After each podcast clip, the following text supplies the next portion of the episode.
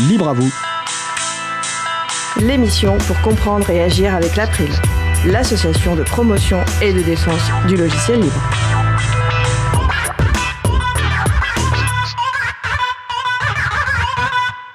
Bonjour à toutes, bonjour à tous. Quel plaisir d'entendre ce générique. C'est la rentrée. Nous espérons que vous avez passé un bel été malgré le contexte et que vous êtes en pleine forme. Nous, nous sommes ravis d'être de retour avec vous. L'été a tout de même été actif de notre côté pour préparer une belle saison 4 de Libre à vous, l'émission sur les libertés informatiques. Euh, ce jour de rentrée, bien sûr, on fait un message amical et un soutien à tous les élèves qui ont repris et au personnel de l'éducation nationale et un petit euh, message particulier à ma femme qui est professeure des écoles et mes trois enfants qui ont repris aujourd'hui. Alors, au programme du jour, eh bien, on va parler d'éducation nationale, de syndicats et de logiciels libres. Ce sera le sujet principal de l'émission. Avec également au programme les nouveautés de la saison 4 de Libre à vous, et également la chronique de Marie-Odile Morandi qui nous fera un retour sur les chroniques de Véronique Bonnet intitulées Partager est bon. Nous allons parler de tout ça dans l'émission du jour. Vous êtes sur la radio Cause Commune, la voix des possibles, 93.1 FM en Ile-de-France et partout dans le monde sur le site causecommune.fm. Euh, la radio diffuse également en DAB+, en Ile-de-France. Soyez les bienvenus pour cette édition de Libre à vous, l'émission pour comprendre et agir avec l'April, l'association de promotion et de défense du logiciel libre. Je suis Frédéric Couchet, le délégué général de l'April. À la réalisation aujourd'hui, mon collègue Étienne Gonnet en charge des affaires publiques. Bonjour Étienne. Salut Fred. Tu n'as pas trop chaud dans ton petit euh, espace de régie avec le masque? Non, ça va. Ça va? Ok, bah écoute, bonne réalisation. Bonne émission à toi. Le site web de l'April, c'est april.org. Vous pouvez y trouver une page consacrée à cette émission avec tous les liens et références utiles, les détails sur les pauses musicales et toute autre information utile en complément de l'émission, et également les moyens de nous contacter. N'hésitez pas à nous faire des retours pour indiquer ce qui vous a plu, mais également des points d'amélioration. Nous sommes mardi 1er septembre 2020, nous diffusons en direct, mais vous écoutez peut-être une rediffusion, un podcast. Si vous souhaitez réagir, poser une question pendant ce direct, n'hésitez pas à vous connecter sur le site salon web de la radio. Pour cela, rendez-vous sur le site de la radio, causecommune.fm, cliquez sur le bouton chat et rejoignez-nous sur le salon dédié à l'émission, dièse libre à vous. Nous vous souhaitons une excellente écoute et tout de suite, place au premier sujet. Alors, nous allons commencer par accueillir les personnes qui découvrent l'émission, en rappelant le concept de l'émission, et on parlera de quelques nouveautés de la saison 4. L'April est l'Association nationale de promotion et de défense du logiciel libre. Un logiciel est dit libre quand il accorde, par sa licence d'utilisation, la liberté de l'utiliser sans restriction, mais également celle d'étudier son fonctionnement, de le copier, de le modifier et de le redistribuer. Quatre libertés fondamentales. C'est l'accès au code source du logiciel, la recette de cuisine, quelque part la recette de fabrication, qui permet l'accomplissement de ces quatre libertés fondamentales. Depuis mai 2018, l'April anime une émission d'explication et d'échange sur la radio Cause Commune sur les thèmes des libertés informatiques. Le titre Libre à vous. L'émission se veut avant tout une émission d'explication et d'échange sur les données, les dossiers politiques et juridiques que l'association traite, sur les actions qu'elle mène pour les libertés informatiques en général et évidemment particulièrement le logiciel libre. Libre à vous, c'est aussi un point sur les actualités du libre, des personnes invitées au profil varié, de la musique sous licence libre, et on va en parler dans les nouveautés, des actions de sensibilisation. Donner à chacune et chacun de manière simple et accessible les clés pour, les clés pour comprendre les enjeux, mais aussi proposer des moyens d'action. Tel est l'objectif de cette émission hebdomadaire. Alors le podcast, les podcasts des trois premières saisons sont à votre disposition. 71 émissions découpées en plusieurs sujets disponibles individuellement d'une dizaine de minutes à une heure.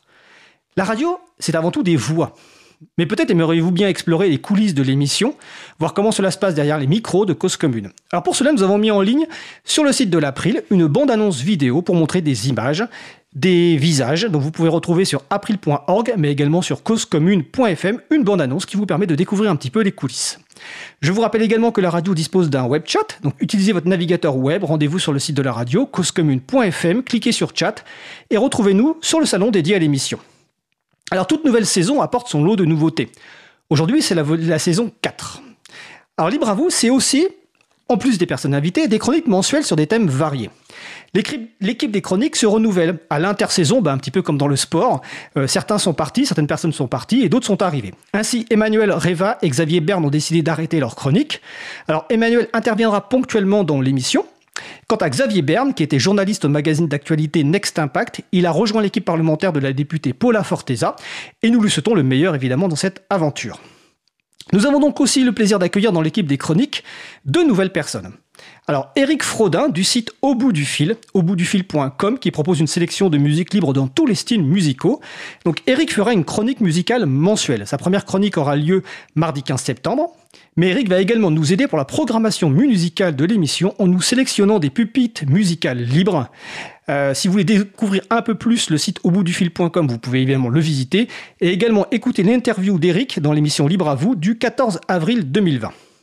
Nous avons également la joie d'accueillir Isabelle Carrère de l'association Antanac, donc antanac.com, qui agit notamment pour l'appropriation de l'informatique par toutes et tous.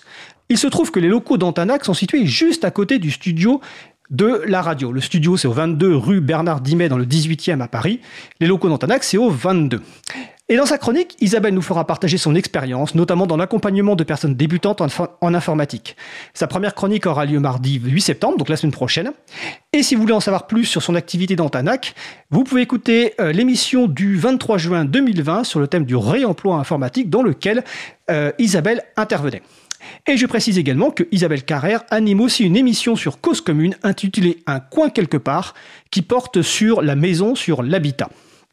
Toujours dans les nouveautés, nous avons mis en place une lettre d'information pour l'émission. Vous pouvez vous y abonner depuis les pages consacrées à l'émission sur april.org ou causecommune.fm pour recevoir les annonces des podcasts, des émissions à venir et toute autre actualité en lien avec l'émission. Et enfin, vous pouvez nous laisser un message sur le répondeur de la radio pour réagir à l'un des sujets de l'émission, pour nous poser une question ou tout simplement pour nous laisser un message de sympathie, et on adore les messages de sympathie. Il faut savoir qu'à la radio, on a très peu de retours, donc voilà, on est preneur de retours. N'hésitez pas, simplement, si vous avez envie de nous dire que vous aimez bien l'émission, vous pouvez nous laisser un message, et si vous avez envie d'apporter des, des, points d'amélioration, même des critiques constructives, n'hésitez pas. Le numéro du répondeur 09 72 51 55 46, je répète, 09 72 51 55 46.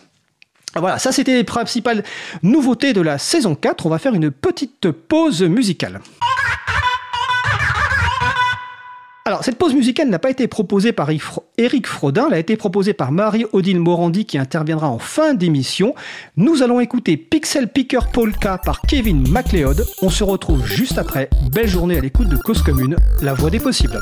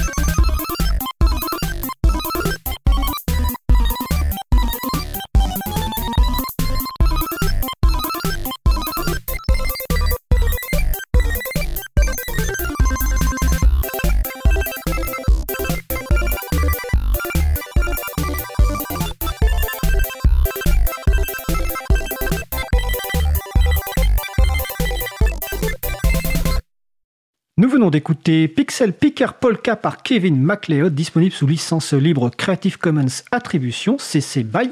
C'est-à-dire que vous pouvez utiliser cette musique comme bon vous semble à partir du moment où vous créditez l'auteur de la musique. Vous retrouverez les références sur le site de l'April, april.org et sur causecommune.fm. Vous écoutez toujours l'émission Libre à vous sur Radio Cause Commune, la voix des possibles, 93.fm et en DAB+, en Ile-de-France et partout dans le monde sur le site causecommune.fm.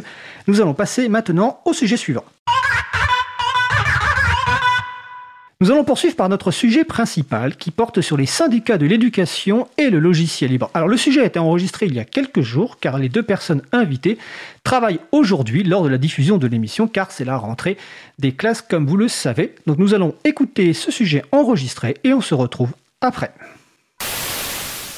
Bonjour, je m'appelle Étienne Gonu, je suis en charge des affaires publiques pour l'April. Et j'ai le plaisir aujourd'hui d'être avec Jean-François Claire du syndicat national de l'enseignement supérieur, SNES-FSU, et Renaud Colombel du syndicat général de l'éducation nationale, SGEN et CFDT, pour échanger sur la question du logiciel libre dans l'éducation nationale, avec la grille de lecture qui est la leur, celle des syndicats. Nous sommes le mardi 25 août et une fois n'est pas coutume, nous enregistrons notre sujet en avance pour la simple raison qu'au moment de la diffusion de l'émission, qui sera elle en direct le mardi 1er septembre, ce sera la rentrée des classes et que nos invités seront à, ce titre bien occupés. Et on me Jean-François me corrige, c'est euh, de l'enseignement secondaire, pas supérieur. Excusez-moi. Euh, bah Jean-François Claire, du coup, Renaud Colombel, bonjour. Euh, je vais préciser donc aussi bien sûr que, euh, étant donné le contexte sanitaire en Ile-de-France, nous enregistrons l'émission euh, non pas en studio, dans le studio de la radio Cause Commune, mais à distance avec le logiciel libre Mumble, comme nous le faisions euh, à la fin de la, saison euh, précédente. Bah pour commencer, bah, est-ce que vous pourriez vous présenter, s'il vous plaît, vous-même et vos structures syndicales? Bah, Jean-François, Jean-François Claire du SNES FSU, est-ce que tu pourrais te présenter, s'il te plaît oui, bonjour. Euh, le SNES FSU, c'est le syndicat majoritaire de l'enseignement secondaire, euh, donc SNES, et FSU, c'est la Fédération syndicale unitaire, qui regroupe euh, une euh, quarantaine d'organisations syndicales, euh, essentiellement sur la fonction publique, mais originellement, essentiellement aussi autour de l'enseignement. Donc on a le SNESPP, le, le primaire, le SNESUP, le supérieur, etc., etc. Le secondaire, donc c'est de la sixième à la terminale, euh, avec quand même aussi de temps en temps les BTS et les classes préparatoires. Et euh, je sais pas ce que vous voudriez bien que je dise d'autre pour présenter comme ça juste le syndicat. Voilà. Et, et, toi, du coup, quel est, bah, tu travailles, je sais pas si tu as, si tu travailles, si tu es à temps plein à ton syndicat, quel est ton mandat dans ce syndicat? Alors oui, j'ai oublié de me présenter effectivement je pensais trop à mon organisation syndicale. Donc moi, je suis professeur de mathématiques, j'ai euh, toute petite décharge de deux heures pour m'occuper du numérique. Euh, donc je suis responsable de tout ce qui est numérique euh, au sein du SNES euh, FSU. Euh, donc professeur de mathématiques dans, un collège REP+, à Paris. Et on a, on a une équipe numérique qui travaille à l'intérieur du SNES, du SNES de la même manière qu'il y a de temps en temps des, regroupements des différents euh, dire, responsables ou euh, interlocuteurs privilégiés des autres organisations syndicales à l'intérieur de la FSU. Par exemple, en ce moment, on est en train de travailler pour la FSU sur l'élaboration d'un d'une demande de service public numérique pour l'éducation. Ok, je précise des charges, c'est en gros, euh, tu pourras me corriger, mais euh, le, sur ton temps de travail, sur ton temps de travail, on a, on a le droit de travailler un certain nombre d'heures, euh, enfin, un certain nombre d'heures de temps de travail peuvent être allouées au travail en syndicat.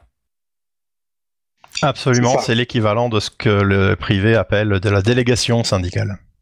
Parfait. Donc, bah, Renaud de Colombel, bah, bonjour à nouveau. Bah, Est-ce que toi aussi, du coup, tu, tu peux te présenter ainsi que ta, ta structure, s'il te plaît? Alors, bonjour à, tous et toutes, euh, auditeurs, auditrices. Euh, je suis Renaud de Colombel, je suis euh, militant technique pour la fédération des SGEN CFDT. Donc le SGEN, les SGEN, c'est les syndicats généraux de l'éducation nationale. C'est un des syndicats qui représentent toutes les catégories de personnel, des titulaires comme des non titulaires, des enseignants, des personnels techniques et administratifs, les personnels de direction, les secrétaires, etc. Euh, le, le SGEN euh, représente les personnels de plusieurs ministères, euh, ministère de l'Éducation nationale, de la jeunesse et des sports, mais aussi l'enseignement supérieur et la recherche et l'innovation, la partie enseignement du ministère de l'Agriculture et de l'Alimentation, voilà, et puis euh, mon rôle euh, à moi dans cette fédération syndicale, eh ben, c'est d'être un peu le personne ressource numérique euh, qu'on trouve dans les établissements pour, pour la fédération, c'est-à-dire de fournir à mes camarades les moyens de travailler avec les outils numériques. Toi, du coup, ta décharge, elle est à tu es déchargé à 100%, si je me dis pas si je me trompe pas.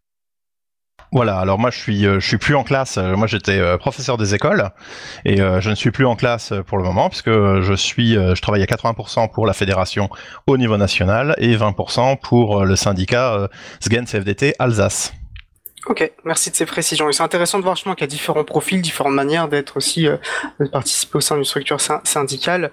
et puis du coup, ça vous donne aussi des, des, des, vos prismes de lecture peuvent aussi varier par rapport à ça. Donc ça, je pense que c'est intéressant. Au-delà peut-être des positionnements politiques de vos syndicats euh, respectifs. Euh, je vais préciser d'ailleurs que vos deux structures syndicales hein, sont membres de l'April, euh, ce qui du point de vue de l'April, hein, dans la mission de promotion défense du logiciel libre, voilà, mission qu'elle se donne, et c'est quelque chose de très intéressant parce que bah, de la part de, de l'impact politique que peuvent avoir les syndicats et de la capacité de sensibilisation au sein des, des professions que vous représentez. En plus, voilà, dans l'éducation nationale, c'est quelque chose d'extrêmement important d'avoir un, un, un, poids du poids pour bah, pour promouvoir et défendre le logiciel libre.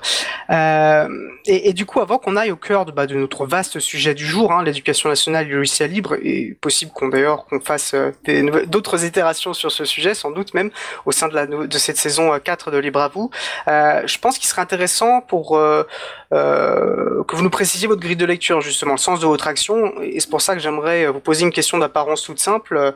Bah, c'est quoi un syndicat? Par Renaud, euh, puisque tu, si tu veux continuer euh, ta prise de parole. Absolument. Alors, ben, un syndicat, c'est une. Alors, si on regarde une définition comme celle qui est sur Wikipédia, par exemple, on, peut lire, on peut résumer organisation de défense des intérêts des salariés. Alors, les salariés, ben, je l'ai dit, pour nous, c'est toutes les catégories de salariés. les intérêts des personnels, c'est le suivi de carrière, le salaire, l'avancement, les conditions de travail.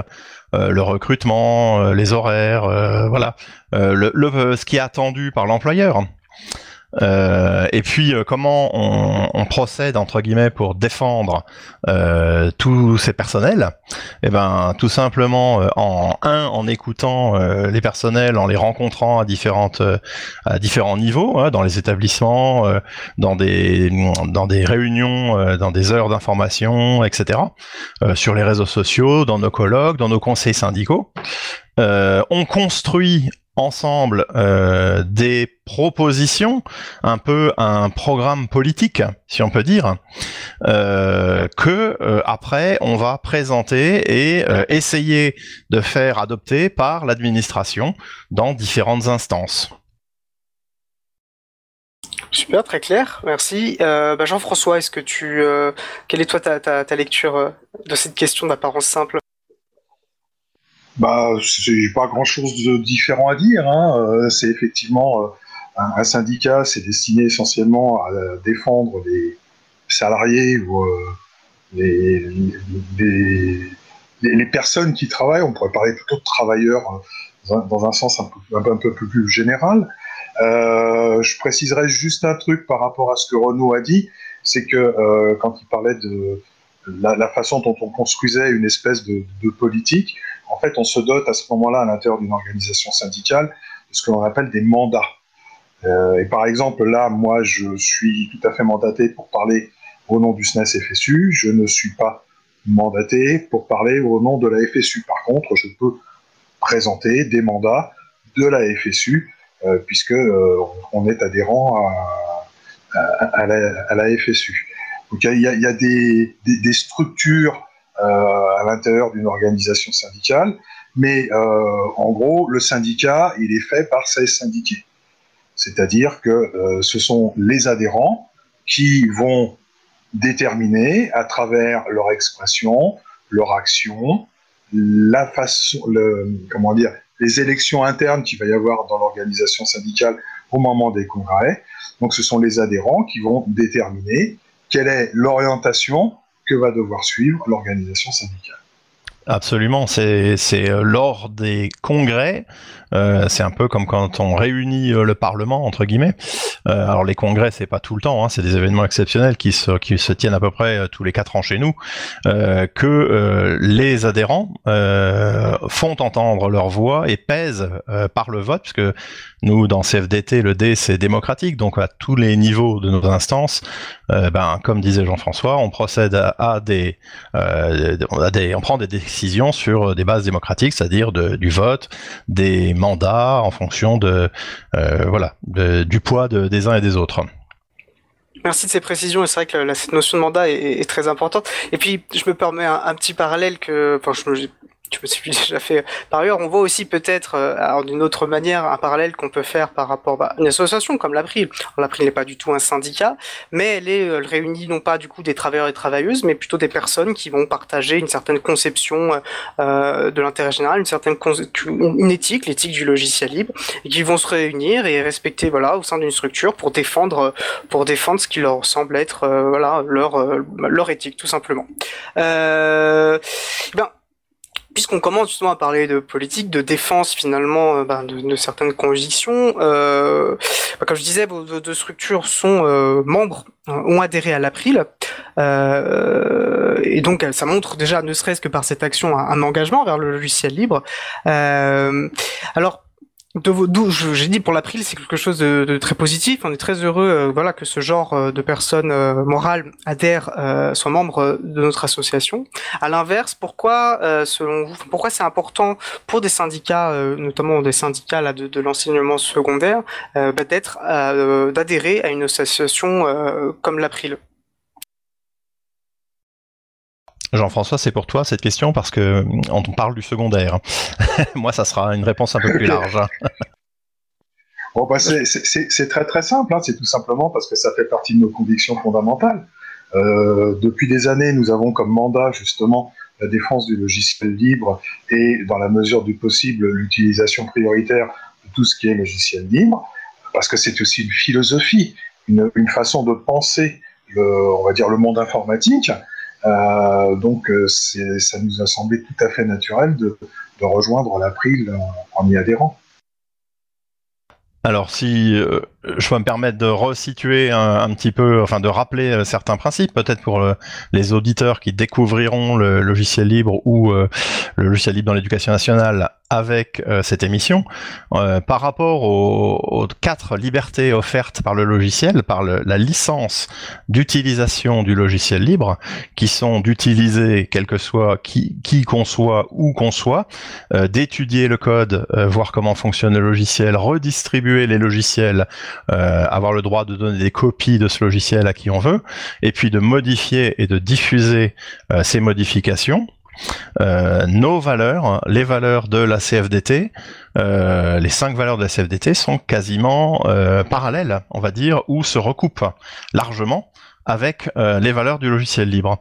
Alors, parmi les valeurs CFDT, l'émancipation, avoir les outils pour être maître de sa vie, la démocratie, hein, être acteur, participer aux prises de décision, euh, l'indépendance de, de, tout État, de tout parti, de toute religion, euh, l'indépendance est aussi euh, une des un des bénéfices de l'utilisation des logiciels libres, euh, l'autonomie, euh, ne pas être tributaire de ressources externes, est permise par le modèle économique du logiciel libre, et euh, la solidarité, l'entraide, la défense des droits de tous et la lutte contre la discrimination sont assurées largement. Hein, je vous fais pas le détail des croisements qu'on peut avoir entre les quatre libertés offertes par le logiciel libre et les valeurs de la CFDT, ça paraît assez évident, mais euh, voilà, c'est pour nous euh, la base de notre adhésion euh, au logiciel libre et donc de notre soutien à l'April qui promeut et défend les logiciels libres au niveau national. Super, et merci pour ce. C'est vrai que je parlais d'éthique du logiciel libre, tu l'as parfaitement finalement euh, défini euh, à ce, ce à quoi ça correspondait. Merci euh, Renaud de Colombel. Euh, et du coup, bah, si je comprends bah, ce que vous me dites, c'est du coup l'adhésion a été n'a pas fait l'objet de résistance particulière, elle a, elle a coulé comme une elle est arrivée comme une évidence au sein de vos structures. Vous avez dû batailler pour l'obtenir. C'est que c'est pas forcément toujours évident.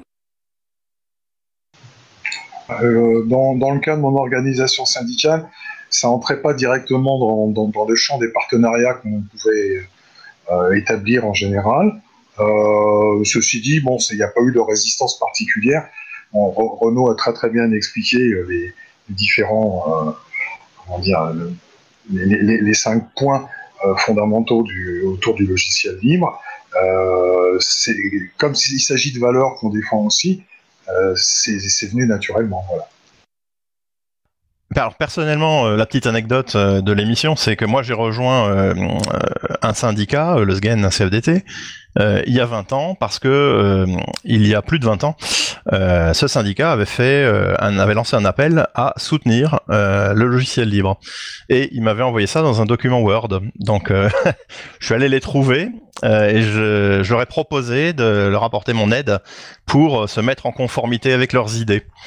Et euh, on a adhéré à l'April, euh, ça fait euh, 4 ou 5 ans, je ne sais plus. Donc le chemin est parfois long. Hein. Euh, je suis pas le seul. Il y a plein de plein de monde euh, dans nos structures qui sont convaincus des intérêts des logiciels libres et de la nécessité de les défendre, de les faire avancer. le chemin est long, mais la voie est libre, comme dirait Framasoft. Félicitations. Et, et, tu soulèves quelque chose, je te, donne la, parole juste après, euh, Jean-François. Tu soulèves quelque chose que je pense qui est important et au-delà euh, de notre sujet de l'éducation nationale, au-delà de la question des syndicats, euh, dans ton attitude, là, tu as vu quelque chose d'une incohérence et c'est quelque chose qu'on peut voir au quotidien avec les administrations, dans, dans une entreprise, qu'importe il faut pas tout de suite arriver dans l'idée euh, c'est des nuls, euh, je vais je vais leur rentrer dedans, mais au contraire y voir des, des, opportunités de proposer autre chose et de montrer autre chose et de on peut pointer une incohérence et c'est bien de le faire mais on peut le faire de manière voilà constructive comme tu as su le faire et puis on voit du coup bah, à quel bénéfice à quel bénéfice ça a pu produire. Euh, Jean-François Claire, tu, tu, souhaitais ajouter quelque chose?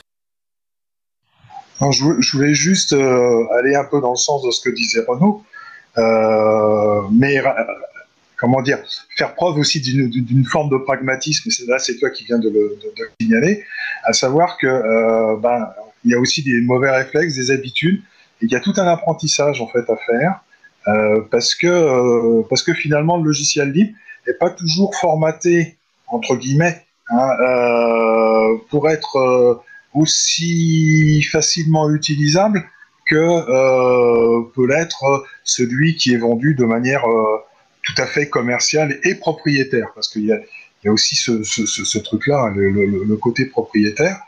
Et euh, moi, je vois bien, hein, on, on, on, est à l'April, on utilise dans le, au SNES énormément d'outils euh, qui viennent du monde du libre. Hein, L'ensemble de notre infrastructure informatique est basé sur euh, des solutions libres.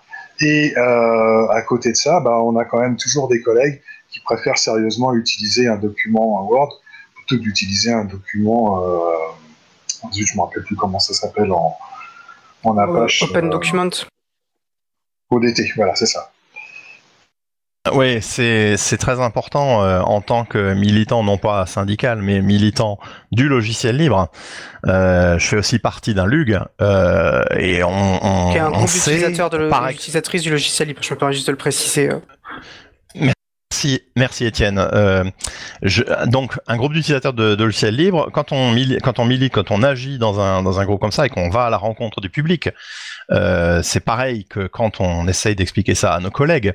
Ça ne va pas de soi, euh, mais expliquer, montrer les avantages, essayer d'emporter l'adhésion est pour moi, de mon expérience, la seule démarche qui produise des fruits à long terme. Très juste. Jean-François, tu souhaitais rajouter? Oui, j'aurais presque fait un parallèle finalement euh, avec la protection des données et le, le RGPD, c'est-à-dire que euh, il y, a, il y a- il y a eu il y a eu une idée, une grande idée, Et puis derrière, il faut arriver à la mettre en place. Et pour la mettre en place, ça nécessite énormément de pédagogie.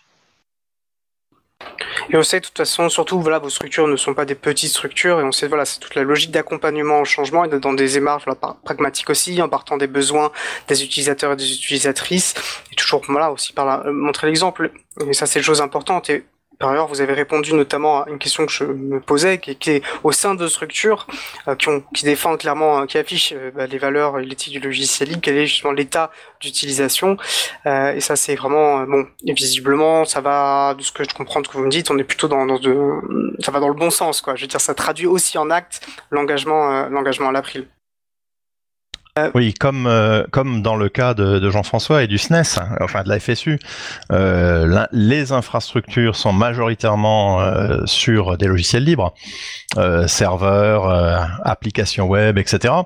Et le matériel, par exemple, qu'on confie aux militants qui travaillent beaucoup avec nous, est laissé, on va dire, on leur laisse le choix du système d'exploitation euh, parce que euh, certaines personnes euh, ne veulent pas prendre le temps de découvrir de nouveaux usages. Et on se dit qu'on va pas les forcer et les braquer, mais plutôt leur montrer que ben, sur l'ordinateur qui est équipé de Linux, ça marche peut-être des fois mieux que sur l'ordinateur qui est équipé de Windows, que LibreOffice, pour ce qu'on en fait, fonctionne tout aussi bien, voire mieux que la suite Microsoft Office, etc. Et chez nous, on a à peu près 47% d'ordinateurs personnels sous Windows et 42 2% sous Linux, par exemple, plus euh, des Mac pour, euh, pour les services de communication qui font de la PAO, etc. Merci de ces précisions. Euh, je vous on, va bientôt, on va avancer, parce qu'en fait, on n'a pas encore rentré dans, le vif du sujet. avant, Jean-François, tu souhaitais apporter une précision? Oui, juste un petit truc. Quand on organise nos congrès, donc tous les congressistes ont accès à une salle informatique qui est installée et tous les postes sont sous, sont sous, Linux à ce moment-là. Les seuls postes qui peuvent être sous un autre système d'exploitation, ce sont ceux qui appartiennent aux, aux, aux syndiqués. Et c'est vrai que du coup, en plus au sein de vos structures, bah bon, les, les membres de, structures syndicales sont plutôt des gens qui ont euh, un engagement euh, politique et qui sont du moins plus susceptibles hein, bah, de, de, de, passer à GNU Linux euh, et d'accepter ce, pas supplémentaire. Et j'aurais peut-être une dernière question avant qu'on fasse notre pause musicale et qu'on rentre dans le vif du sujet de l'éducation, puisque vous êtes voilà des structures politiques. Est-ce que vous avez le sentiment que les enjeux relatifs aux technologies numériques sont perçus justement comme des questions politiques, notamment en termes de conditions de travail, hein, ce qui est un peu le, ce qui anime, enfin, le sel de vos structures, ou euh, est-ce que entre guillemets, ça reste perçu comme juste une, question, un sujet technique qui ne concernerait que les geeks? Là, je parle plutôt, j'en appelle plus à votre sentiment que, quelque chose d'empirique, mais euh, quel est votre sentiment par rapport à ça? Ben, je dirais, euh, certains collègues sont sensibilisés à ces, gens, à ces enjeux-là et voient euh, la question comme euh, politique, philosophique, etc. Et euh, ceux-là, soit ils arrivent vers nous, ils ont, ils ont déjà franchi le pas de s'équiper en logiciel libre, soit c'est l'occasion parce que voilà, je, je, travaille dans un service qui met les outils à disposition et qui peut faciliter la transition vers les logiciels libres. Et puis d'autres le voient un peu comme une question technique. Je veux dire, c'est plutôt ceux-là qui se disent que euh, voilà, euh, ils vont se concentrer sur leur mandat politique et euh, ils vont pas, ils ont pas de temps peut-être à, dépenser à apprendre de nouveaux usages. en ce qui nous concerne, ça fait une bonne quinzaine d'années maintenant que je m'occupe du numérique au sein du, SNES et ça a été l'occasion pour moi de lancer une dynamique à l'intérieur du SNES justement pour en faire véritablement une question politique.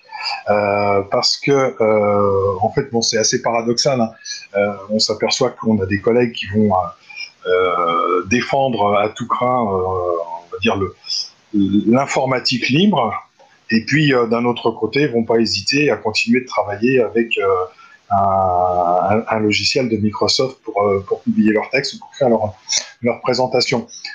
On est, on est avec ce paradoxe que, que, pointait Renault, à savoir que, bah oui, euh, euh, parfois il y a des collègues qui sont plus sur leur, comment dire, leur mandat politique hors, euh, hors numérique et qui considèrent que c'est ou informatique et qui considèrent que ça, c'est plus des, des, questions techniques. Mais une chose est sûre, c'est que euh, actuellement, l'évolution de la société fait que les gens se posent de plus en plus de questions et que les collègues sont de plus en plus sensibilisés à toutes ces questions de logiciels libres et de, comment dire, de principes qui se retrouvent derrière. Tout à l'heure, je, parlais de, de, prendre des décisions euh, démocratiques. Euh, le soutien au logiciel libre par notre organisation euh, a fait l'objet de débats et de prises de position officielles. C'est-à-dire que même si tout le monde dans la fédération ne travaille pas avec des logiciels libres, tout le monde a été, ou la majorité d'entre nous, ont pris la décision de dire que notre organisation soutenait les logiciels libres. Ça, c'est très important. Merci de ces précisions. Je vous propose, euh, comme je vous disais, de faire une pause musicale. Nous allons écouter Uncatchable d'Alexandre Zelanov. On se retrouve juste après. On vous souhaite une belle journée à l'écoute de Cause Commune, la voix des possibles.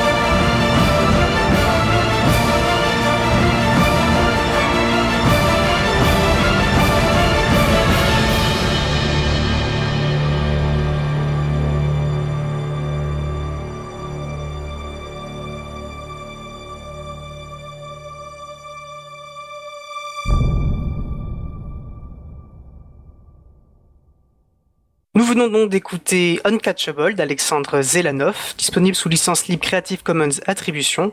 Vous retrouverez les références sur le site de l'April, april.org. Alors nous échangeons avec Jean-François Claire du SNES FSU et Renaud de Colombel de la CFDT, deux syndicats de l'enseignement et nous discutions voilà bah, alors déjà de, de leur pratique au sein de ces structures de leur pratique syndicale par rapport au logiciel libre. Et là nous allons rentrer euh, euh, dans, le vif entre guillemets de notre sujet qui est la question euh, dans, de l'éducation dans l'éducation nationale du recours au logiciel libre de, des enjeux qui y sont attachés.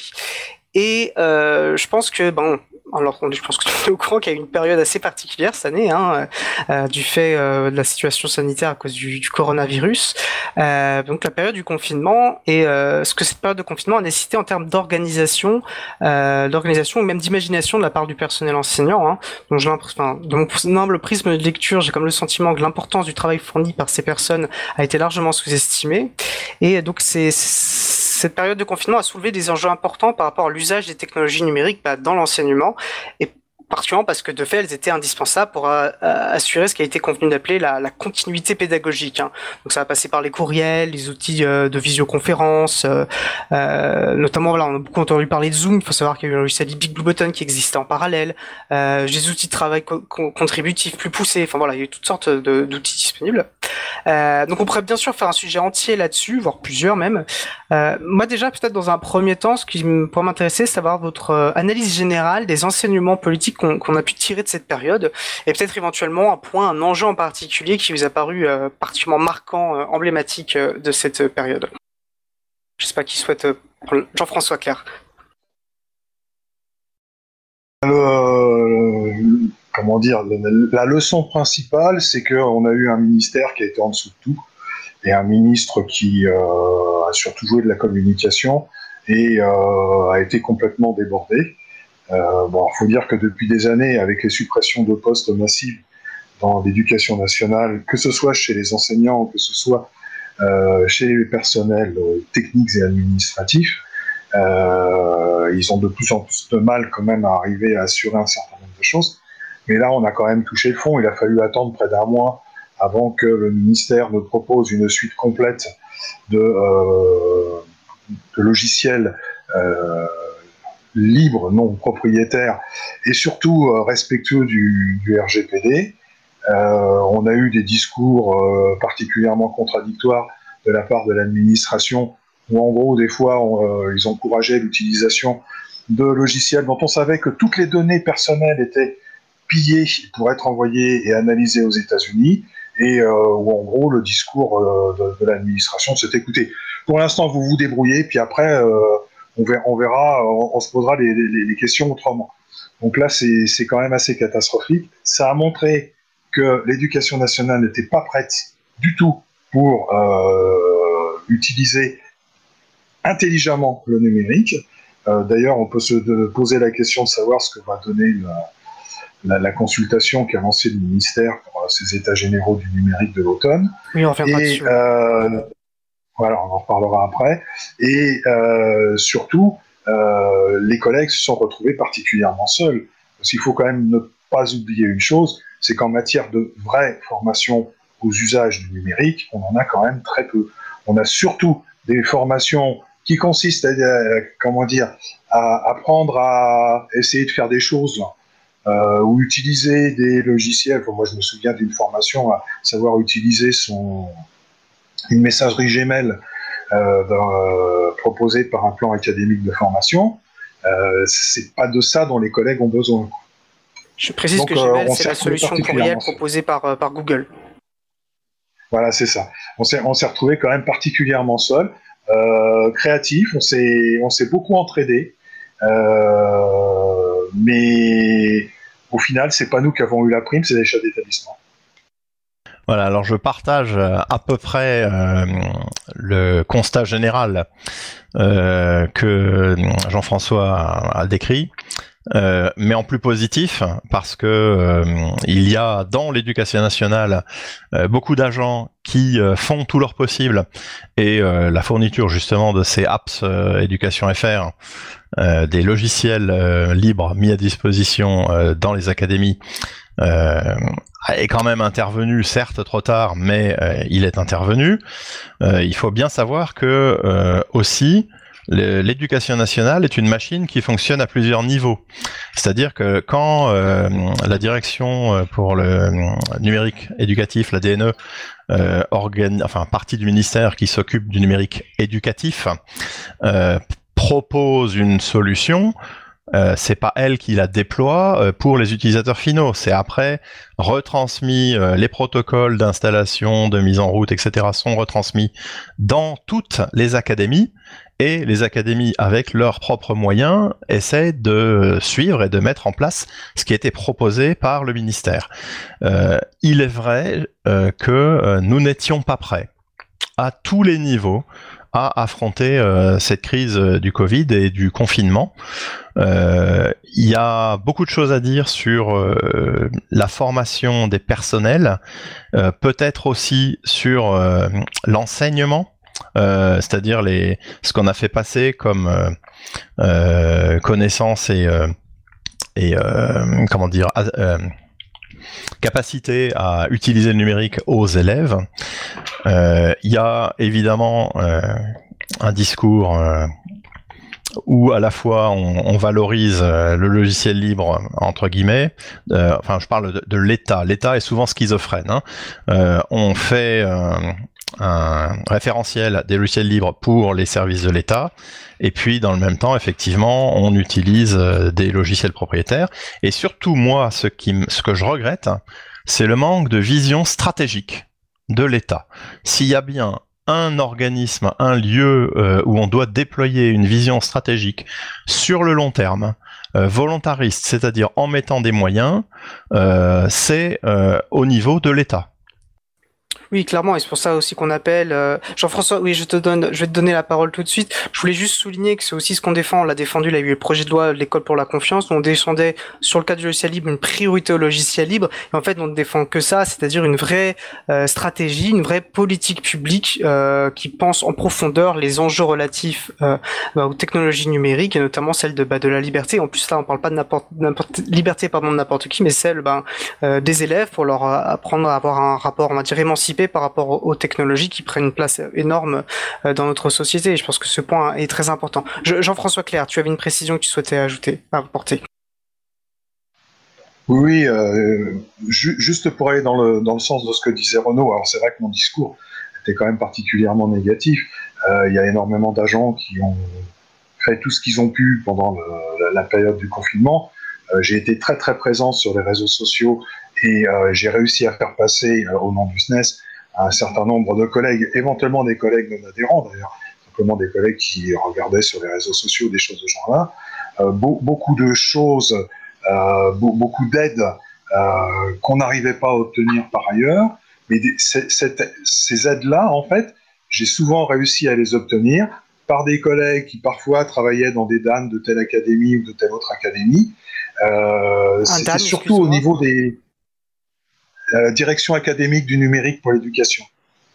C'est donc les, les, cellules euh, académiques qui s'occupent euh, du numérique, euh, où il y a donc des collègues hein, qui souvent sont parfois détachés, parfois ont, un poste, comment dire, complet d'informaticien, etc. Mais donc c'est en particulier grâce à ces collègues-là qu'on a réussi à faire circuler un certain nombre d'informations et finalement à se, à se débrouiller. On a créé nos, nos, propres réseaux. Euh, juste une autre chose à propos de l'enseignement, euh, c'est vrai que c'est assez catastrophique de voir la façon dont euh, on, peut aborder la, chose informatique au sein du secondaire. Moi, je ne vais parler que du, que du secondaire. on, on, on s'attendait tous à ce qu'il y ait un confinement. Euh, on s'attendait à avoir un certain nombre de consignes ministérielles. il ne s'agissait pas de passer par différentes étapes, etc. Il s'agissait de la parole du ministre, tout simplement. Ah, mais je sais que euh, près de 15 jours avant qu'on se retrouve confiné, j'avais commencé à faire travailler mes élèves spécifiquement sur des procédures d'enregistrement de fichiers, de transfert de fichiers par messagerie, par l'environnement numérique de travail de l'établissement, etc., etc. Euh, j'ai fait ça sur mes propres heures de cours. On n'a eu aucune consigne là-dessus. Or, si on avait eu ne serait-ce qu'une euh, petite consigne du style assurez-vous que les élèves savent correctement envoyer des fichiers, euh, savent correctement lire ou connaissent les, extensions de fichiers pour s'assurer qu'ils ont bien le logiciel qui leur permet de le faire, on aurait eu quand même beaucoup moins de déconvenus et sans doute qu'on aurait perdu beaucoup moins d'élèves. Dans ce contexte particulier hein, qui était le qui était le nôtre, euh, j'ai euh, des, des, adhérents euh, personnels de direction qui m'ont rapporté que euh, bah, ils se sont rendus compte à l'occasion du confinement que certains élèves ne savaient pas se servir de euh, leurs environnements numériques de travail, hein, ne savaient pas se connecter, ne savaient pas envoyer un mail, etc. Donc il y a euh, il y, a, y, a, de la formation à faire, on va dire, à tous les étages, et il faut mettre le paquet. Parfait, parfait. Oui, on peut soutenir cette prise de position. Euh, et, pour, pour, prendre un ton, pour revenir à une chose positive peut-être qui a été évoquée, euh, parler de l'engagement aussi de certains personnels et que c'est aussi bah, vraiment les, les, les, les membres de l'éducation nationale, hein, les travailleurs travailleuses de l'éducation nationale qui font euh, l'éducation nationale en fait, ce qu'est cette administration et qu'on sait qu'il y a euh, bah, aussi des libristes, des gens convaincus qui, qui œuvrent pour euh, une meilleure prise en compte du logiciel libre. Euh, Jean-François Claire, tu mentionnais voilà que euh, une plateforme avec des logiciels libres euh, qui permettent justement aux, aux, enseignants de travailler dans cette période de confinement avait été mis à disposition. Euh, apps, alors on mettra le lien, c'est appsnumérique.gouv, quelque chose comme ça. Il faut savoir que c'est vraiment aussi bah, des libristes au sein de l'administration qui ont mis ça en place, qui ont qui ont poussé pour que ce soit mis en ligne. Et bon, et vu les besoins, je pense qu'ils n'ont pas eu à beaucoup inciter pour que ce soit fait et qui ont c'est une vraie aussi réussite mais là du coup bah, effectivement qui part euh, qui part de la base et d'ailleurs nous avions reçu euh, et je vous invite les personnes qui s'intéressent à retrouver euh, à retrouver notre podcast c'était le 65e émission de Libre à vous de, de, du 5 mai 2020 et nous avions reçu euh, Luc Bourdeau qui est donc responsable du pôle national de compétences logicielles libres le pôle EOL et, euh, et qui était chargé du pilotage des développements et de l'intégration des composants libres au sein de l'équipe de cette plateforme euh, Apps donc a2ps.education.fr et euh, qui est en soi voilà une belle réussite mais justement de de, de, de, au sein de l'administration. Et du coup ce qui m'amène à, à, à m'interroger euh, enfin à vous interroger plutôt euh, dans votre perspective pas de, de syndicale. On sait ce qui est important en termes bah, de combat enfin de lutte syndicale notamment. Euh, c'est la question de rapport de force pour euh, faire pencher les arbitrages décisionnels les arbitrages politiques d'un côté ou de l'autre. Euh, quelle est la place? Qu'est-ce que en fait tout ça dit euh, bah, l'espace de confinement, la réussite de, cette, de ce site, euh, bah, de la place du libre et des libristes au sein de l'éducation nationale, de leur poids possible dans les euh, euh dans les prises de décision. Est-ce que ça a évolué positivement et on, et à l'inverse, bah, peut-être de la place euh, que peuvent occuper certaines entreprises comme Google et Microsoft, pour mentionner qu'elles. Euh, voilà, quelle est votre, votre lecture du, du rapport de force entre, euh, sur ces questions? Jean-François, Alors pour moi, ah bah Renaud, Renaud de Colombelle. Pardon, excusez-moi. Euh, pour moi, le, le clairement, le, la cause du logiciel libre, c'est parmi les personnels de l'éducation nationale, c'est-à-dire à un niveau individuel, euh, on trouve beaucoup de, de, gens qui sont impliqués euh, dans le logiciel libre. Maintenant, le, le rapport de force, hein, il faut savoir que le, les syndicats, outre les, les, les actions traditionnelle euh, héritée euh, d'une action, euh, on va dire, de longue date, hein, euh, du mouvement ouvrier, etc.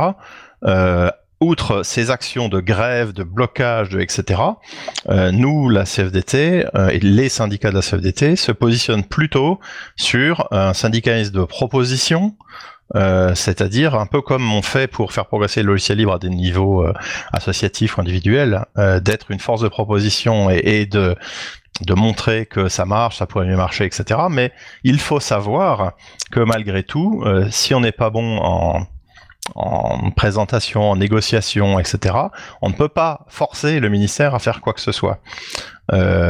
Les syndicats ont un rôle entre guillemets consultatif. Alors on a des voix dans certaines commission euh, paritaire, de moins en moins d'ailleurs, mais ça c'est un autre sujet. Euh, mais euh, c'est surtout par nos propositions et euh, une démarche constructive qu'on arrive à amener euh, l'administration à évoluer sur certaines pratiques. Jean-François, je pense que ta position ne sera pas exactement la même peut-être. Euh, bon, elle, elle va pas être très très très éloignée parce que effectivement, euh, l'enjeu, c'est d'arriver à être une, vraie force de proposition. Euh, D'un autre côté, euh, euh on, se confronte quand même à des, grosses, grosses, grosses entreprises hein, euh, qui qui, ont des, modes de fonctionnement, alors qui relèvent pas complètement du lobbyisme au sens où la loi le, définit, mais on voit par exemple que la, DNE a été quand même à un moment donné, direction nationale, direction du numérique pour l'éducation, pardon, et du, ou éducatif.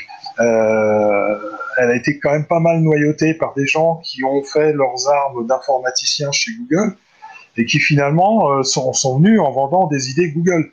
Euh, on parle souvent de, de, Microsoft, mais Google est tout aussi inquiétant.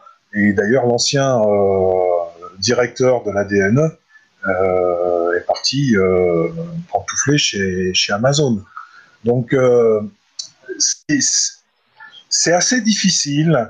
Euh, par contre, effectivement, au niveau individuel, il y a une progression de la prise de conscience des, collègues.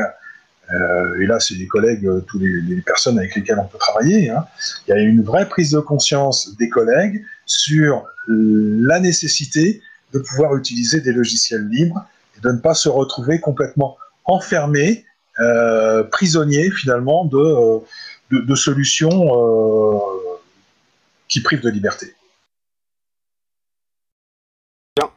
Euh, je vous propose, euh, bah, tu mentionnais, je crois, je crois que c'est Jean-François, tu parlais des états généraux du numérique et je pense qu'on peut arriver justement, les états généraux du numérique, c'est ça a été initié par le gouvernement bah, pour répondre aux enjeux soulevés, ou plutôt de ce qu'ils ont considéré être les enjeux soulevés par la, la période de confinement. donc les états généraux du numérique pour l'éducation. Alors avec des rencontres nationales de mémoire qui sont prévues euh, début novembre et qui sont censées être le point d'orgue de ces états généraux. Et en amont de ça, donc il y a des rencontres territoriales, si j'ai bien compris. Il y a une consultation en ligne, mais bon, ça on sait que maintenant euh, ils aiment beaucoup faire des consultations en ligne. Euh, là autour de différents de différents thèmes proposés, on, on, mettra le lien si ça vous intéresse sur euh, april.org. donc voilà, on ne sait pas donc voilà, donc ça cette plateforme, on va dire, qui a pour but de, générer des propositions. On verra s'ils retiendront ou ils retiendront uniquement celles qui répondent à ce qu'ils avaient euh, prévu de faire. Je me positionne peut-être en disant cela. Euh, voilà, bon bah quels sont euh, votre quelle est votre lecture de ces états généraux du numérique? Qu'en attendez-vous? Est-ce que vous en attendez quelque chose? Je sais que le, bah, bah, Jean-François, je te passerai la parole parce que j'allais dire que voilà, j'ai vu passer un communiqué du SNES FSU qui disait notamment qu'il est à craindre que seul le numérique et ses possibilités d'ouvrir les portes des établissements à toutes les officines de l'EdTech, donc des technologies euh, de l'éducation. On sait qu'il y a un gros marché là-dessus, enfin, il y a beaucoup d'argent en jeu. Euh, donc, c'est crainte que seules les officines de l'EdTech ne soient reconnues. Donc voilà, euh, plutôt un, regard critique, on va dire, et méfiant de ce que que j'en entends. Bah, Jean-François Claire, qu'est-ce que voilà, ou FSU, qu'est-ce qu'on attend de ces états généraux du, numérique? Ah, Malheureusement, on n'en attend pas grand-chose, hein, pour, pour différentes raisons. Hein.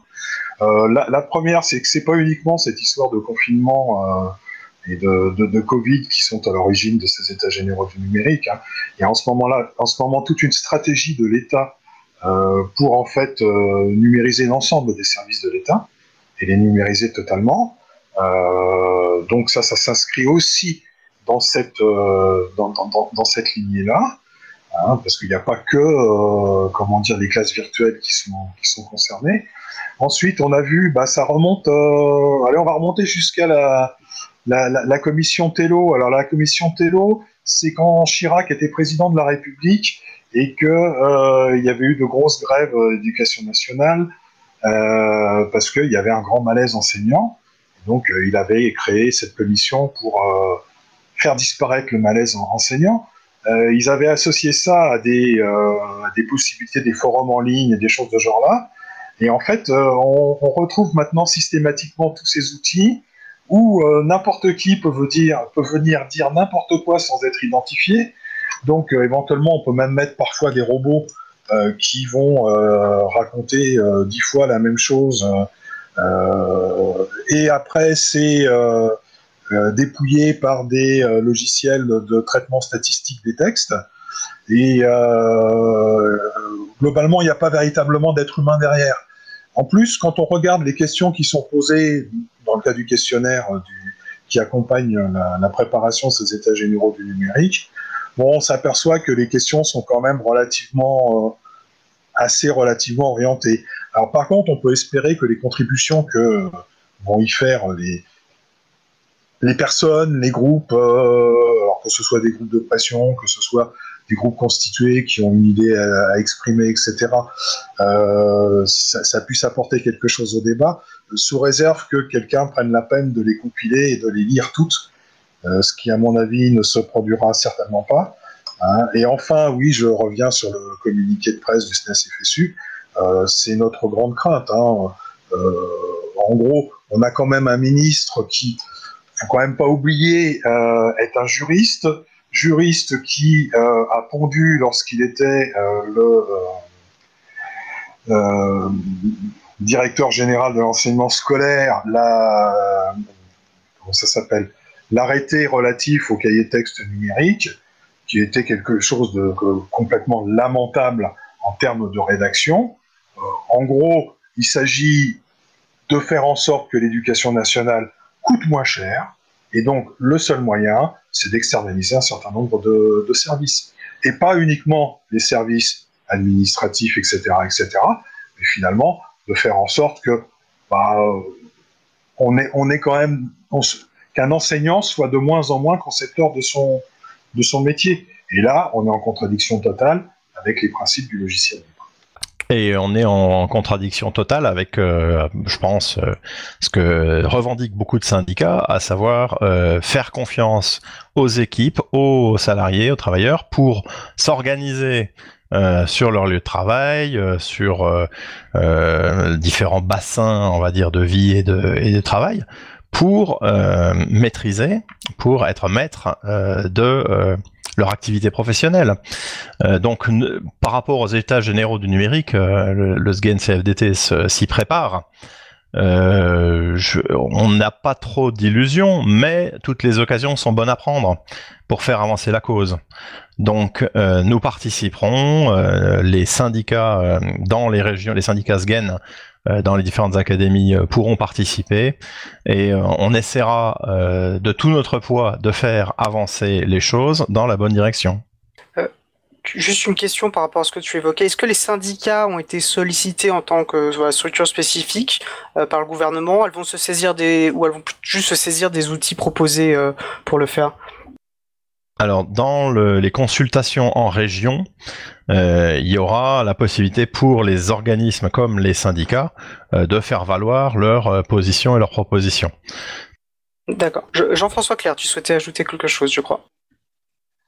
Oui, oui, ce que je voulais dire, c'est, bah, entre autres, on n'a pas été sollicité directement, c'est-à-dire que on, on, fait partie de toutes ces, comment dire, ces, ces choses, ces organismes, ces sociétés, ces, euh, ces groupements de personnes, etc., etc., qui peuvent intervenir, c'est-à-dire que quelque part, ça fait partie du, on va dire, de la démocratie, de la liberté d'expression, mais on n'a pas été associé particulièrement à quoi que ce soit, alors que bon, le syndicat des personnels, ça aurait peut-être été intéressant qu'il soit un petit peu plus euh, associé euh, et pas mis au même niveau, par exemple, que la petite EdTech qui va proposer euh, une espèce de moteur d'intelligence artificielle pour euh, euh, décrypter des, QCM ou bien la, grosse la grosse entreprise que peut être, enfin, la, grosse division d'entreprise que pourrait être Microsoft euh, Éducation. Ceci dit, bon, nous aussi, on va y participer, hein, on va apporter nos contributions. Depuis euh, 2016-2017, on produit régulièrement euh, pour, nos adhérents euh, des brochures relatives au, numérique dans l'éducation nationale. Bon, là, on devait en produire une juste avant le confinement. Euh, du coup, bah, on n'a pas pu fi finaliser à ce moment-là. On va la publier là au moment de la rentrée, et puis on va la verser aux contributions pour ce, pour ce, ce, ce débat. Euh, ceci dit, nous, on, on, on, se prépare aussi du côté, alors cette fois-ci de la FSU, on se dit que ça serait peut-être une bonne idée, alors non pas de faire des, euh, des, des contre-journées, mais en tout cas de faire euh, un truc qui soit un peu plus, euh, euh, comment dire, un peu plus en rapport avec les attentes que les personnels pouvaient avoir de, de, de ces, de ces états généraux. Et vous êtes tous, manière plus large, pardon, d'une manière plus large que l'éducation nationale. Euh, on voit bien ces dernières années euh, que les syndicats doivent faire face à une conception un peu particulière du dialogue social euh, des, deux, des, des, deux derniers gouvernements, et en particulier de celui de l'actuel gouvernement. Et euh, mais nous, euh, l'intéressant dans la prise de position, la construction d'une position, le recensement des forces entre guillemets, euh, la mise en place de, de formations, de partenariats avec des associations comme l'April, euh, parce que nous, le, les syndicats, nous serons toujours là quand euh, le prochain gouvernement remplacera euh, l'actuel. Et euh, c'est sûr que la continuité de cette action-là est très importante. Notre échange, malheureusement, parce qu'on a encore des tas de choses à dire, mais, mais touche à, sa fin.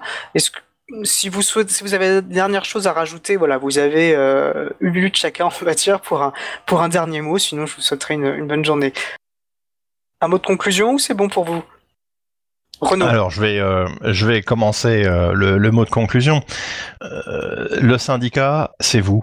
C'est-à-dire euh, le syndicat, ben, c'est les adhérents, c'est les gens qui se reconnaissent dans les valeurs et qui rejoignent le mouvement, comme l'éducation nationale, c'est euh, les personnels qui la composent.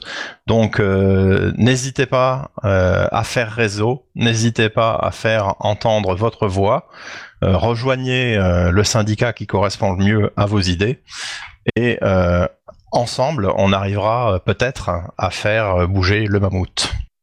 Jean-François Claire, mot de fin? Je, suis tout à fait d'accord avec ce que Renaud vient de dire. Euh, J'encouragerais peut-être véritablement les, personnels, tous les personnels, euh, à être particulièrement combatifs, c'est-à-dire à ne pas se dire euh, oui, mais de toute façon, euh, ça, ça n'y change rien. Euh, on a toujours un rôle à jouer, on a un poids qui est quand même toujours extrêmement important, et euh, la société, c'est quand même nous. C'est pas uniquement les politiques qui sont au gouvernement, parce que comme disait très justement Renaud, euh, ceux qui sont au gouvernement actuellement, ils y seront plus dans, un an, dans deux ans, dans trois ans, mais les organisations syndicales, elles, elles existeront encore. Écoutez, un grand merci à, tous les deux d'avoir pris ce, temps euh, d'échange. J'ai trouvé ça très intéressant. J'espère que ça l'a été pour vous aussi, puis pour les auditeurs et, auditrices. Euh, bah, J'ai aussi une bonne fin de journée, puis une, euh, très belle rentrée combative, euh, aussi combative que nécessaire. Euh, euh, voilà. Et ben écoutez, très bonne journée. François Claire donc du SNES FSU et Renaud de Colombet du SCAN CFDT. Merci encore à vous. Bonne fin de journée. Bonne fin de journée et bonne rentrée à tous et à toutes. Il aime. Vous êtes de retour en direct sur Radio Cause Commune. Nous venons d'entendre un sujet donc enregistré il y a quelques jours, donc avec consacré au sujet du logiciel libre et des syndicats de l'éducation nationale. Nous allons faire une petite pause musicale. Nous allons écouter Breath in the Light par Stellar Drone. On se retrouve juste après. Belle journée à l'écoute de Cause Commune, la voix des possibles.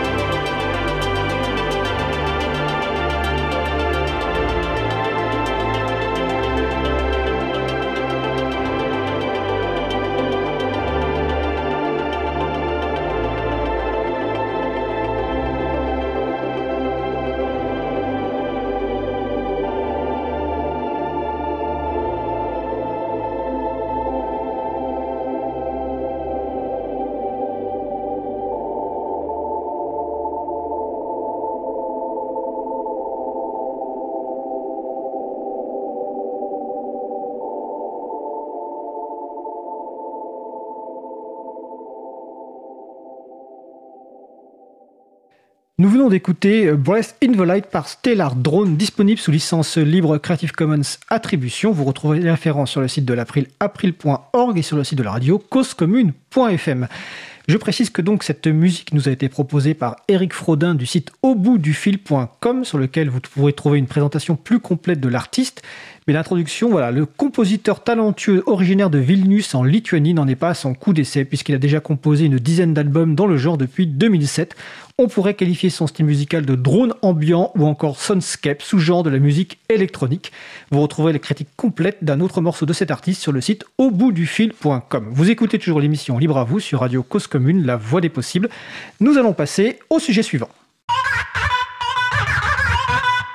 Les choix, voire les coups de cœur de Marie-Odile Morandi, qui met en valeur deux ou trois transcriptions dont elle conseille la lecture c'est la chronique Les transcriptions qui redonnent le goût de la lecture de Marie-Odile Morandi, donc, qui est animatrice de notre groupe de travail Transcription. Le thème du jour, en cette rentrée, n'oublions pas que partager est bon. Retour sur les chroniques de Véronique Bonnet. Bonjour Marie-Odile. Marie-Odile, tu es avec nous donc Étienne essaye de nous connecter avec Marie-Odile. On va voir si on peut la récupérer. Euh, je vais en profiter pour rappeler ben voilà, euh, que la radio Cause Commune est une radio associative, hein, donc euh, n'hésitez pas à nous soutenir, à soutenir la radio par exemple en faisant un don sur le site de la radio, causecommune.fm, parce que comme toute radio, elle a des frais, hein, des frais tout simplement de loyer, de diffusion. De, par, rapport à l'émetteur. Ah, on entend Marie-Odile. Tu m'entends Marie-Odile? Alors, bon, écoutez, moi je vais faire les. Je continue sur mes annonces, je vous laisse essayer de résoudre le problème, et puis sinon, euh, on, fera autre chose. Donc je vous disais, donc n'hésitez pas à faire un don pour la radio euh, pour couvrir les frais de fonctionnement de la radio. C'est une radio associative, donc vous allez sur causecommune.fm. Également, l'émission elle est contributive. Hein. vous, pouvez proposer des thèmes de, pour les sujets, vous pouvez proposer des invités, des musiques. Vous pouvez également euh, proposer des contributions à l'April ou à la radio. Vous trouverez toutes les informations sur le site de l'April, april.org et sur le site de la radio euh, causecommune.fm. Euh, donc n'hésitez pas à proposer. Euh, dans le cadre de notre émission, un point important concerne la post-production, le traitement du podcast, car en effet les podcasts resteront la mémoire et la trace des émissions. C'est pour ça qu'il faut apporter un soin particulier à leur traitement avant la mise en ligne. Euh, dernièrement, pour la saison 3, le traitement a été fait principalement par Sylvain Kotzmann, qui était bénévole à April. Mais Sylvain ne peut plus assurer cette action, donc nous le remercions évidemment chaleureusement pour nous avoir aidés tout au long de la saison 3. Récemment, une autre personne, Antoine, a commencé à nous aider, mais ce serait bien si on pouvait avoir au moins une autre personne plus pour euh, répartir le travail. Euh, donc si vous avez de l'expérience, des compétences, des idées, n'hésitez pas à nous contacter. Vous pouvez aussi relayer notre appel que vous trouverez sur april.org et sur causecommune.fm. Alors ce que je propose, est-ce qu'on a récupéré Marie-Odile ou pas du tout? J'ai pas l'impression. En tout y a eu un changement de connectique au niveau des téléphones, mais là, je crois que c'est au-dessus des compétences pour régler. Alors, ce que je vais faire, c'est comme j'ai les notes de Marie-Odile, je vais essayer de le faire en direct à la place de Marie-Odile. On va voir ce que ça va donner. Euh, donc, Marie-Odile souhaitait revisiter en notre compagnie les chroniques de Véronique Bonnet. Véronique est professeure de philosophie en classe préparatoire aux grandes écoles. Euh, excusez-moi, aux grandes écoles discipline qu'elle a beaucoup appréciée dans sa lointaine classe de terminale. Elle est actuellement présidente de l'April après en avoir été vice-présidente pendant plusieurs années. L'intitulé général de ces chroniques est partagé, bon expression que prononce assez souvent Richard Stallman, euh, le fondateur du mouvement du logiciel libre, et il ajoute Attaquer le partage, c'est attaquer la société. Pourquoi ce choix en ce début de mois de septembre, traditionnel mois de rentrée? Il semble à Mérodil qu'il est bon de régulièrement revenir aux fondamentaux du logiciel libre, de relire les textes de Richard Stallman, en plus à la lueur des explications d'une philosophe. On trouve les textes originaux sur le site gnu.org, traduits principalement par le groupe de travail traduction de la philosophie GNU de l'April. Ces textes sont à notre disposition en français.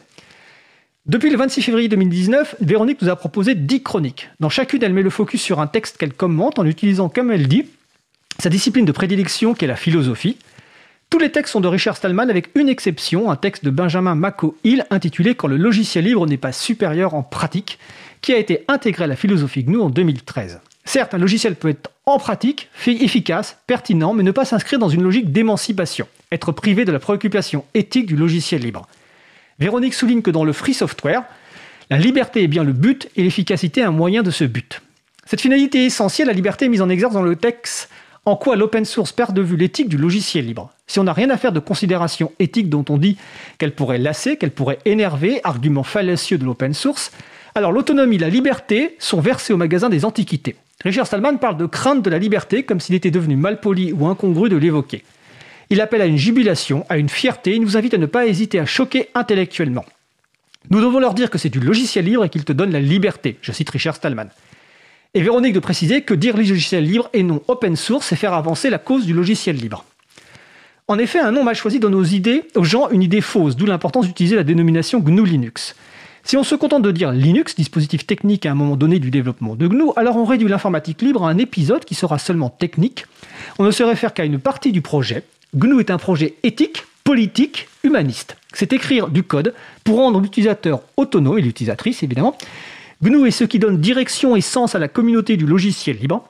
Véronique nous exhorte à ne pas oublier la racine idéaliste de ce projet quand on se réfère au logiciel libre et que dire GNU ce n'est pas dire je, c'est dire nous. Racine idéaliste précisée dans le texte, idéaliste pragmatique. Le logiciel libre vient au-delà d'une seule affaire d'écriture de code. Elle cite Richard Stallman. C'est un but idéaliste qui motive mon travail pour le logiciel libre, propager la liberté et la coopération, rendre ainsi notre société meilleure, fraternelle. L'intransigeance est extrêmement forte. Le logiciel doit être libre. Il n'y a aucune raison que l'informatique se trouve sous copyright. Comment serait une société soumise à des contraintes qui empêcheraient de développer l'inventivité qui relève de la rencontre de plusieurs? Cela porterait atteinte à la liberté, à l'égalité, à la fraternité des humains. Et moi, Frédéric, je cite Marie-Odile, dans cet échange avec Véronique, tu as rappelé que Richard Stallman commence très souvent ses conférences en France par l'expression Je peux définir le logiciel libre en trois mots, liberté, égalité, fraternité, ajoutant souvent un commentaire par rapport au pouvoir politique présent, quel qu'il soit rarement dans cet état d'esprit. En 1997, Richard Stallman avait publié un article, on peut dire une fiction intitulée Le droit de lire. Dans une de ses chroniques, Véronique décrit le scénario prénomitoire d'une certaine façon, une histoire d'amour sur fond d'impossibilité d'accéder aux savoirs contenus dans les livres. Avoir accès à l'ensemble des savoirs, permettre de les partager, ce sont des propositions du projet GNU. L'architecture informatique doit permettre l'accès aux documents et aux processus. Véronique rappelle l'un des slogans de l'April, Informatique libre, société libre. Le texte, les raisons d'écrire du logiciel libre se présentent sous la forme d'une énumération de 10 raisons qui vont d'une vision large vers des raisons plus étroites, mais qui ne demandent qu'à grandir. Ainsi, Véronique remercie le logiciel libre d'avoir fait grandir nos raisons d'écrire du code. Dans un autre registre, on pourrait encore dire, plus politique, deux textes sont commentés. Mesures à la portée des gouvernements pour promouvoir le logiciel libre. Pour Richard Stallman, la mission de l'État est d'organiser la société avec pour objectif la liberté et le bien-être de la population. Prendre des décisions pour d'autres humains impose des devoirs pour accomplir cette, cette mission humaniste. Respecter les citoyens comme humains, et ainsi les gouvernements se respecteront eux-mêmes. Je vous laisse relire la transcription de cette chronique dans laquelle chaque considération devrait pousser à un engagement fort. Quel niveau de surveillance la démocratie peut-elle endurer? Certes, pour fonctionner, la démocratie doit se protéger, mais il faut aussi que celle-ci soit lisible, car le peuple doit savoir ce qui s'y passe. Il ne s'agit pas de supprimer la surveillance, il s'agit de la réduire pour éviter les excès. Les lanceurs d'alerte, avec référence à Edward Snowden, doivent pouvoir agir et pour cela il faut préserver un espace intime qui permettra le recul pour la réflexion et la critique. Bien entendu, chacun d'entre nous doit être prudent en étant acteur de la protection de sa propre vie privée. Pour cela, logiciels libres et solutions libres sont proposés avec une mise en garde. Méfiez-nous, connectez, gardons nos données dispersées, ne facilitons pas les choses. Une autre façon de faire avancer la cause du logiciel libre consistera à dire non à l'informatique injuste, même une seule fois. Tout rejet qui va dans un sens émancipateur est bon à prendre. Dans cette chronique, Véronique nous parle de son expérience d'enseignante pendant la période de confinement et des pas qu'elle a fait en refusant avec une fermeté bienveillante d'utiliser les logiciels et les solutions privatrices qui lui étaient proposées. Tout refus ponctuel est constructif. Il permet d'alerter nos interlocuteurs, mais il ne suffit pas. Véronique a proposé à ses étudiants des alternatives libres pour les aider à avancer vers l'autonomie, pour leur montrer combien elle les respecte et combien, en se détachant des solutions propriétaires, ils se respecteront eux-mêmes, gagneront en liberté et avec eux leur communauté.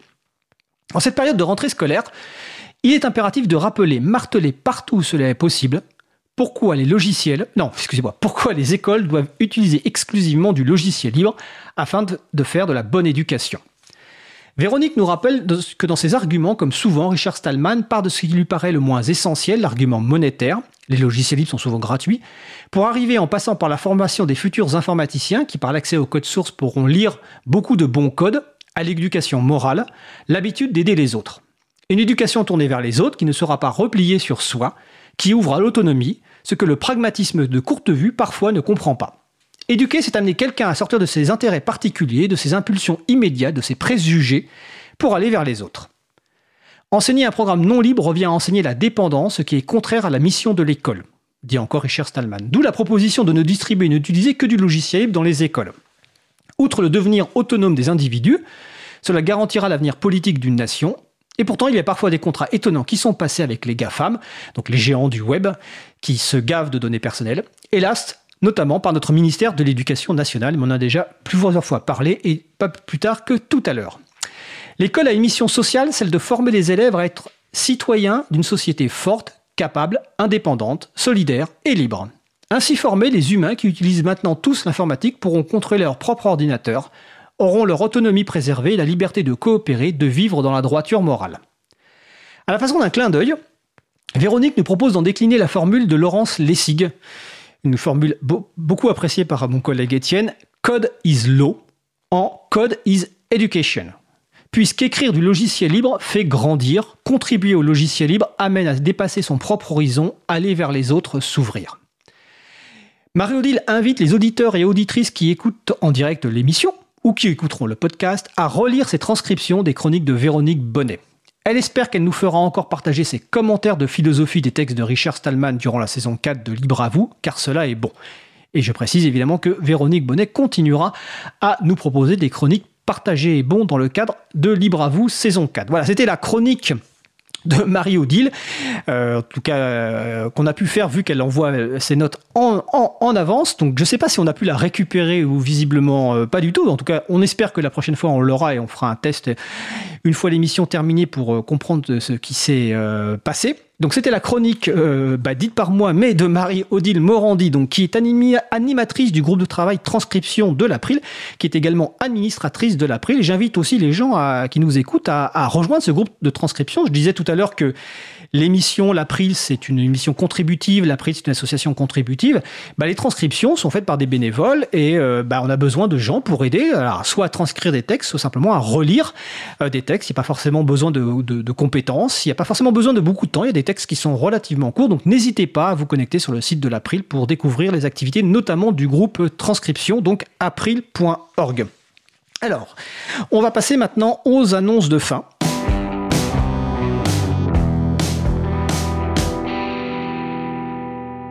Alors les annonces de fin, mais je crois qu'en fait je les ai déjà faites euh, tout à l'heure, mais je vais quand même vous rappeler donc euh, rapidement bah, notre appel pour euh, le traitement des podcasts. Hein. donc le montage audio, c'est un travail très important. Et d'ailleurs plus globalement, si vous souhaitez aider la radio à traiter les podcasts de toutes les émissions, n'hésitez pas à, nous contacter. Hein. vous vous connectez sur causecommune.fm ou sur april.org et vous trouverez les informations de, contact. Donc voilà, parce que c'est un point important le traitement de ces, ces podcasts. le direct, c'est évidemment essentiel à la radio, mais il y a beaucoup beaucoup de gens qui écoutent en podcast et donc il y a un travail à faire pour rendre cette, euh, ces, fichiers de, de, podcast de meilleure qualité euh, possible. Je précise aussi qu'un des travaux qui est fait par les personnes qui montent le podcast et ensuite les personnes qui le découpent, c'est de justement découper les podcasts en sujets séparés de manière à faciliter euh, l'écoute. Donc par exemple dans une émission on a un sujet long et deux sujets courts, eh vous aurez le podcast pour toute l'émission et vous aurez un podcast pour les deux sujets courts et un podcast pour le sujet long. Je rappelle aussi donc que vous pouvez faire un don euh, pour la radio Cause Commune pour financer tout simplement bah, la partie matérielle hein, euh, de la radio. Donc vous allez sur causecommune.fm. Alors, est-ce qu'il restait d'autres annonces euh, Alors, il y a peut-être quelques événements qui commencent à être réorganisés. Alors, évidemment, ça va dépendre des conditions euh, sanitaires de la rentrée. Il y a notamment la fête des possibles. Euh, donc, je vous invite à consulter le site de l'agenda du libre, agendadulibre.org. Vous verrez quelques événements qui sont organisés. Alors, certains aussi sont organisés tout simplement à distance. Donc, n'hésitez pas à vous contacter, à vous connecter sur le site de l'agenda du libre, agendadulibre.org. Vous y trouverez tous les événements qui sont organisés en France, en Belgique et dans d'autres pays. Euh, vous permettant effectivement soit de découvrir le logiciel libre, soit de vous perfectionner autour du logiciel libre, en tout cas de trouver des événements autour des libertés informatiques. Alors, notre émission se termine, un petit peu chaotique la fin, mais c'est la reprise, c'est comme ça. Donc, je remercie les personnes qui ont participé à l'émission. Bah, Marie-Odile Morandi pour avoir évidemment préparé sa chronique.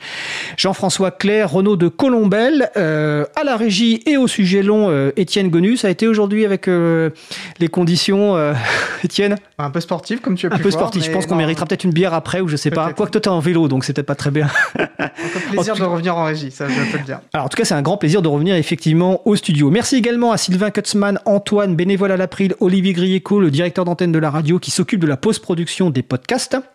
Merci également à Quentin Gibaud, euh, qui bénévole à l'April, qui découpe le podcast complet en podcast individuel par sujet. Vous retrouvez sur notre site web april.org et sur le site de la radio causecommune.fm toutes les références utiles. Vous pouvez également trouver les moyens de nous contacter pour nous faire des retours. Je vous rappelle que vous pouvez aussi nous laisser un message sur le répondeur de la radio pour réagir à l'un des sujets de l'émission, pour poser une question ou simplement nous laisser un message. Le numéro du répondeur 09 72 51 55 46. Euh, nous vous remercions d'avoir écouté l'émission. La prochaine émission aura lieu en direct mardi 8 septembre 2020 à 15h30. Notre sujet principal portera sur l'initiation à la programmation pour les femmes avec Ada Tech School, Ladies of Code Paris, Django Girls. Malgré ces noms, on parlera en français. Et nous vous souhaitons de passer une belle fin de journée. On se retrouve en direct mardi 8 septembre. Et d'ici là, portez-vous bien.